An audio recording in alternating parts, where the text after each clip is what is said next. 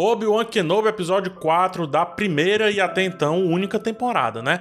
Passamos da metade dessa história, seguimos conversando sobre o que foi apresentado e por isso preciso logo te dizer que esse vídeo contém spoilers. Fique por sua conta e risco a partir de agora. Te peço também aquele joinha, aquele legal que para você custa zero reais, mas para mim custa alguns centavos. então deixa o like, compartilha e vamos seguir para análise do episódio da semana de Obi-Wan Kenobi.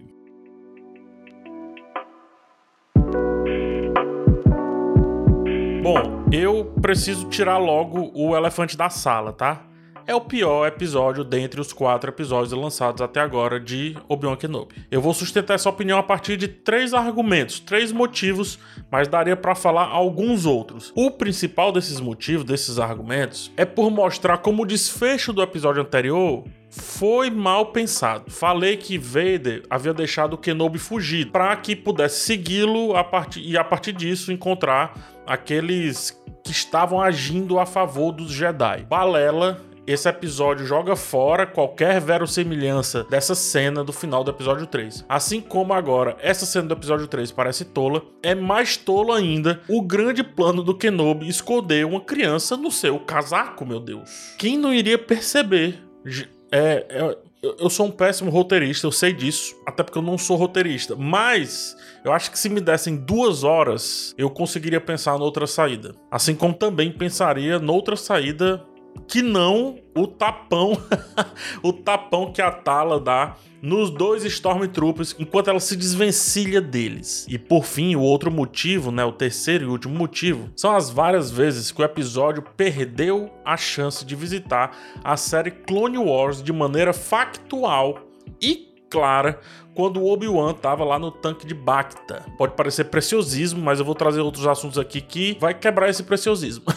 Se trouxer o Hayden Christensen para viver o Darth Vader, que não seja só ele fazendo cosplay do Vader, porque isso qualquer ator poderia ter feito, né?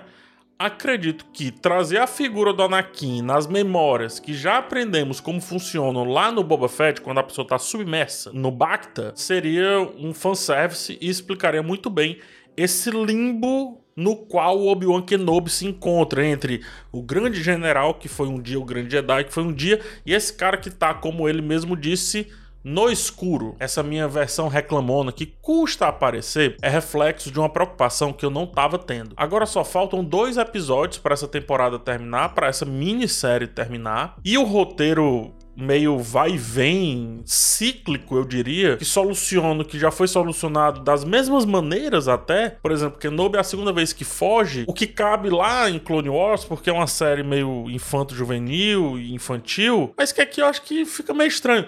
E colocando a Riva como uma caricatura mal feita de Kylo Ren, eu acho que já começa a me vender uma ideia muito grande de simplicidade do desfecho dessa minissérie. A questão é, por que trazer tanta simplicidade para um dos personagens personagens mais sofisticados, mais fancies, né? Mais um dos Jedi mais elegantes de Star Wars. Obi-Wan Kenobi, como eu já falei em outro vídeo, é um Jedi diferente. Eu acho que ele merece bem mais do que estão apresentando aqui.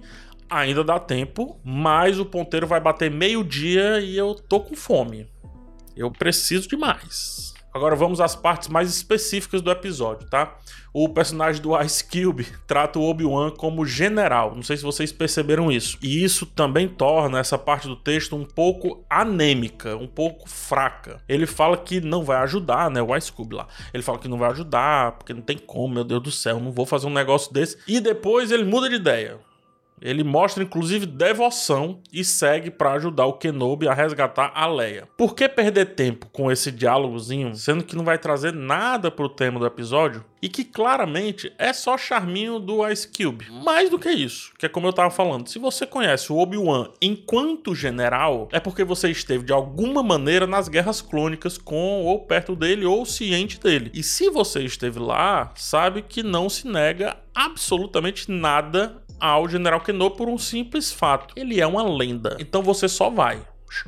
Depois disso, Kenobi invade a base dos Inquisidores e temos então a referência direta ao jogo Jedi Fallen Order, ou pelo menos como o Cal Kestis não só invadiu uma base dos Inquisidores, que é ali por baixo, né? Que eles têm que resolver essa questão, mas também como ele se desvencilhou dos seus inimigos após inundar uma antessala, né? Uma câmara daquelas dali. Você pode julgar como falta de criatividade e aqui eu vou julgar como referência, tá? Mas como Fallen Order é canônico e se passa antes do que foi visto ali, acho que quatro anos antes, mais ou menos, clareia como o Império realmente precisa revisar os seus fornecedores e os seus designers. Chega de parede de vidro em, em Fortaleza Subaquática. Por que, que isso tem que voltar a se repetir, gente? Vocês não aprenderam nada. Vamos combinar. É, eu tenho uma teoria jocosa, eu tô sendo jocoso nesse momento, de que o Império ele foi com tanta sede ao porte para dominar absolutamente tudo ali, né, na galáxia, que escolheu os piores fornecedores, os piores profissionais, aqueles que entregam mais rápido, assim, sabe? E de maneira modo a caramba, para não dizer outro nome aqui e o YouTube não boicotar o vídeo. Tem a questão da engenharia barata, que evidenciou-se novamente. A segurança é um problema contumaz do Império. Eles precisam logo colocar câmeras naquele local. Eles precisam treinar melhor esses Stormtroopers, treinar tiro, precisa acolchoar esse capacete, porque assim, eu ando de moto e pode dar uma mãozada no meu capacete que eu não vou cair daquele jeito. Então, capacete de péssima qualidade. Esse chefe de segurança que não merece o cargo que tem, Deve ser nepotismo, se duvidar. A cara do império, isso. A cara das ditaduras. A cara. As janelas subaquáticas que aguentam água, mas não aguentam um tiro de blaster. Enfim, sabemos que nada disso foi corrigido. Muito pelo contrário, fizeram um design de uma grande arma com um buraco que permitia destruir tudo aquilo dali com apenas um tiro praticamente. Que demonstra que realmente o império não podia prosperar. Peça uma administração da galáxia com produtos de baixíssima qualidade, baixíssima qualidade. Mas, brincadeiras à parte, isso me leva a refletir sobre o motivo da direção dessa série parecer tanto com os episódios 4, 5, 6, ou seja, a trilogia clássica. Convenhamos, a trilogia clássica não é de um esmero técnico e o motivo é o tempo e as limitações que aquele contexto impôs.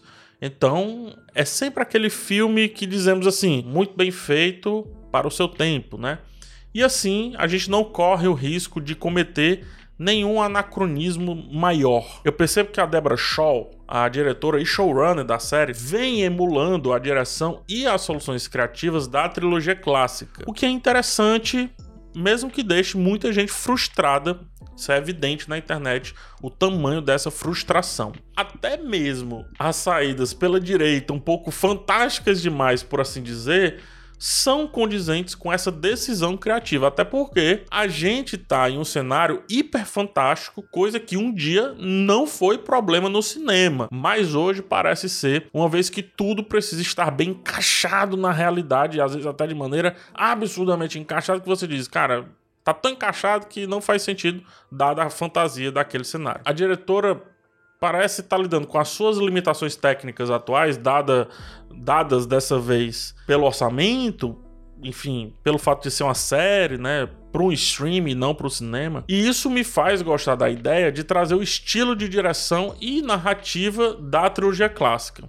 Mas, de novo, como eu disse, eu entendo que é complicado aceitar isso hoje, porém, eu os convido a refletir que estamos no meio do caminho do contexto do episódio 3 e do episódio 4. Eu diria que contextualmente mais próximos do que vimos no episódio 4, ou seja, um Kenobi mais enfraquecido, os Jedi longe do seu auge e a força não sendo mais algo a ser encontrada em toda esquina. Por isso que esse entreatos estético faz sentido para mim. Se você gosta ou não, são outros 500. Tô defendendo porque faz sentido para mim. Nessa missão de resgate da Leia, enquanto a menina faz uma disputa de não pisque com a Riva, uma boa tiradinha do roteiro, quando a gente fala sobre escrever uma menina de 10 anos, a gente tem o Obi-Wan Kenobi passando pela sala de troféus, né? E meu coração ficou dilacerado ao ver a confirmação da morte de Terra Sinub, Jedi que tinha aquele sabre de luz bengala e que ajudou a Ahsoka com o seu sabre perdido lá no, no episódio The Lost Saber, né? Sabe perdido, justamente a tradução. é um personagem muito legal e ao trazer essa figura conecta com a minha vontade que eu falei lá em cima, vontade barra reclamação de querer ter alguns flashbacks naquele momento ali do Bacta, né? Do tanque de Bacta. Eu me considero bem conhecedorzinho da lore de Star Wars, tá? Mas confesso que eu só consegui reconhecer realmente Terrace Noob, isso eu tô falando naquelas vitrines de âmbar, né? Talvez Plo Koon, mas pode ser um Jedi da raça que é o Dor, e um Youngling, é, um garotinho Jedi, que eu não reconheci e fiquei me perguntando por que a câmera passou um tempinho nele, acredito que um pouco mais do que os outros, né? Acho que não é uma referência a algum personagem, mas se for, com certeza vocês vão comentar. O que me parece é que essa, esse enxertozinho é para mostrar como o Império é vil. É vil o suficiente para destacar o corpo de uma criança ali na vitrine, como se fosse uma taxidermia, mostrando como o lance dos inquisidores para com os Jedi é tipo comentarista hater de YouTube, tipo feroz, né? Parada agressiva. Por fim, vamos aí à minha sequência favorita. No final, após terem sofrido a perda de Wade, que eu conheci hoje e já não considero pacas. Essa cena é legal porque mostra os primeiros contatos da Leia com a rebelião, de fato, né? A Leia é uma garota inteligente, uma menina, uma criança inteligente. Ela parece estar entendendo aquele luto, parece estar entendendo aquele silêncio, parece também estar entendendo esse Obi-Wan Kenobi. E ela começa a perceber, pelo menos na minha visão, que estar naquele caminho vai ou pode trazer dois sofrimento.